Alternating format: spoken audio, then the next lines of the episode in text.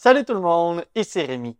Ça y est, c'est fait. Hier matin, je suis sorti du notaire avec pas moins de 105 000 en main. Et oui, je viens de vendre un terrain. C'est pas une transaction qui est énorme, mais quand même, c'est toujours ça de prix. Dans cette vidéo-là, je pourrais donc vous parler de comment se passe une vente, comment ça se passe avec un terrain, ou de comment diviser un lot pour réussir à en faire un profit. Parce que c'est ce que j'ai fait. J'ai découpé un de mes terrains et j'ai vendu la moitié. Sur l'autre terrain, je garde donc l'immeuble à revenu qui est très rentable et en plus, j'encaisse un profit dès maintenant à la vente de ce terrain-là qui ne me servait pas à moi de toute façon. Je pourrais donc vous parler de tout ça, mais ça sera pour d'autres capsules parce qu'aujourd'hui, je veux vous parler de dette, de taux d'intérêt, d'investissement, de fiscalité et d'une réalité que trop de monde oublie quand on parle de l'investissement immobilier. Bon, en premier lieu, bien que mon ami Simon, le fiscaliste, a quand même vérifié un peu ma capsule, je tiens à dire que moi, je ne suis pas fiscaliste et que chaque situation est différente. Alors, avant de vous fier les yeux fermés à ce que je vais dire, faites quand même vérifier vos informations. Mais vous allez voir que le principe est simple à comprendre et que ça peut faire une très grosse différence au sein de votre carrière d'investisseur immobilier. Restez avec moi, je vous explique tout ça après la mise en contexte. Bon, je reviens directement au fait que je viens de vendre un terrain. Comme c'est un lot que j'ai divisé, je n'ai pas nécessairement d'hypothèque reliée directement à ce terrain-là. C'est donc une vente de 105 000 et il me reste environ dans les poches 104 000 après quelques petits frais. Je me retrouve donc avec un montant d'argent qui est quand même considérable et je me pose la question, c'est quoi le meilleur moyen de l'utiliser? Je le sais, le premier réflexe de bien du monde, ce serait de se gâter un peu, de réussir à profiter de cette vente-là, d'acheter une nouvelle auto ou de voyager un peu, mais je vous le dis, pour moi, ça n'arrivera pas. Premièrement, parce que je voyage déjà plusieurs fois par année. Et deuxièmement, parce que j'ai déjà deux Tesla que j'ai pas envie de changer. Mais c'est aussi parce qu'avec mon âme d'investisseur, je veux trouver le meilleur moyen de la faire fructifier plutôt que la dépenser. Je me pose donc la question de c'est quoi le meilleur moyen pour l'investir. Après s'être gâté un peu, le deuxième réflexe de bien des gens, ce serait de rembourser des dettes. Et ça, c'est quand même une très bonne chose. Avec les taux actuels, prenons par exemple une hypothèque sur ta maison qui vient de monter à 7% ça vaut la peine de la payer plus rapidement on parle ici de l'équivalent d'un rendement de 7% garanti sans prendre de risque. Actuellement, c'est donc une très bonne chose de rembourser sa maison plus rapidement, son auto, son bateau, sa carte de crédit. Bref, toute mauvaise dette est bonne à rembourser plus rapidement. Mais dans mon cas, j'en ai aucune. J'ai pas de prêt hypothécaire personnel, j'ai pas de prêt auto, j'ai pas de prêt personnel. Bref, j'ai rien. Je suis donc toujours avec mon 104 000 en main parce que je veux pas en utiliser pour me gâter et que j'ai pas des mauvaises dettes à rembourser. Je me suis donc retrouvé dans un dilemme intéressant et c'est ça qui m'a fait réfléchir d'aller un peu plus loin. Je me suis retrouvé devant deux options. La première, c'est que je pourrais prendre cet argent-là et l'investir, que ce soit à la bourse ou évidemment en immobilier. Mais bon, je pense personnellement qu'on s'en va vers un crash boursier et en ce moment, il n'y a pas beaucoup d'immeubles intéressants, donc ça pourrait prendre du temps avant que j'investisse en immobilier et que je passe en action sur ce point-là. Comme je ne suis pas très patient, j'ai décidé d'évaluer la dernière option qui me reste, et je parle ici de payer une bonne dette. C'est là que ça devient intéressant parce que savez-vous vraiment c'est quoi une bonne dette? On parle tout le temps qu'une bonne dette, c'est une dette qui va te rapporter plus d'argent que ce qu'elle va t'en coûter. C'est-à-dire que si tu empruntes 100 dollars à un taux d'intérêt de 5% mais que ce 100 dollars te rapporte un rendement de 10% eh bien au final, tu vas en sortir gagnant. Faisons le calcul rapide. Tu empruntes 100 dollars pendant un an et ça va t'en coûter 5 dollars en intérêt mais tu reçois 10 dollars en rendement. Donc, avec ton 10 dollars, tu paies le 5 dollars d'intérêt et il te reste 5 dollars net dans tes poches. C'est quand même très bon d'avoir réussi à faire 5 dollars avec de l'argent que tu n'avais même pas, voilà maintenant, un an. Bon, c'est pas intéressant pour personne de faire 5 dollars, j'en conviens, mais rajoute une coupe de zéro à ça et tu vas te rendre compte que ça peut être très intéressant de réussir à emprunter 1 milliard de dollars pour réussir à faire 50 000 dollars net dans tes poches à la fin de l'année. Ça, c'est le principe de base d'une bonne dette et on retrouve ça dans tout plein de domaines, que ce soit d'investir dans une entreprise, à la bourse ou bien sûr en immobilier. Quand on comprend ce principe-là, on comprend qu'une bonne dette, il n'y a pas vraiment de presse à la rembourser parce qu'au final, elle ne coûte rien.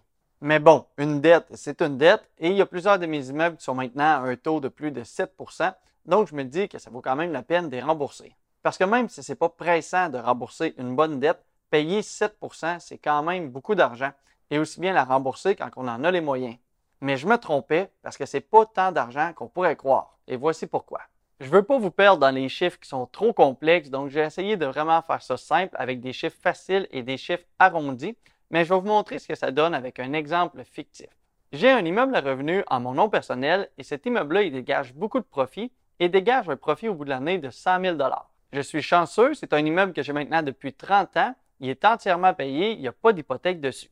Maintenant, on va embarquer la fiscalité dans tout ça. À la fin de l'année, je me retrouve à ajouter ce 100 000 de revenus-là à mes revenus personnels.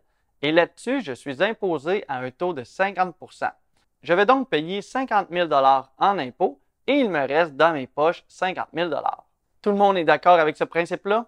La chose à retenir, c'est que cet immeuble-là, sans hypothèque dessus, il me reste dans les poches 50 000 Retenez juste ça, 50 000 net dans les poches à la fin de l'année. Maintenant, on va prendre le même immeuble avec le même profit, mais j'ai décidé de faire une hypothèque dessus d'un montant de 100 000 avec un taux d'intérêt de 7% Ça va donc me coûter ici 7 000 d'intérêt dans la prochaine année et on pourrait croire que ça nous coûte 7 000 de nos poches. Mais non, ce n'est pas la réalité. Parce qu'il faut savoir que les intérêts d'un prêt hypothécaire sur un immeuble à revenu, ils sont déductibles d'impôts, c'est-à-dire que ça rentre dans les dépenses comme tout le monde dit. Eh bien, faisons le calcul maintenant avec cette réalité-là.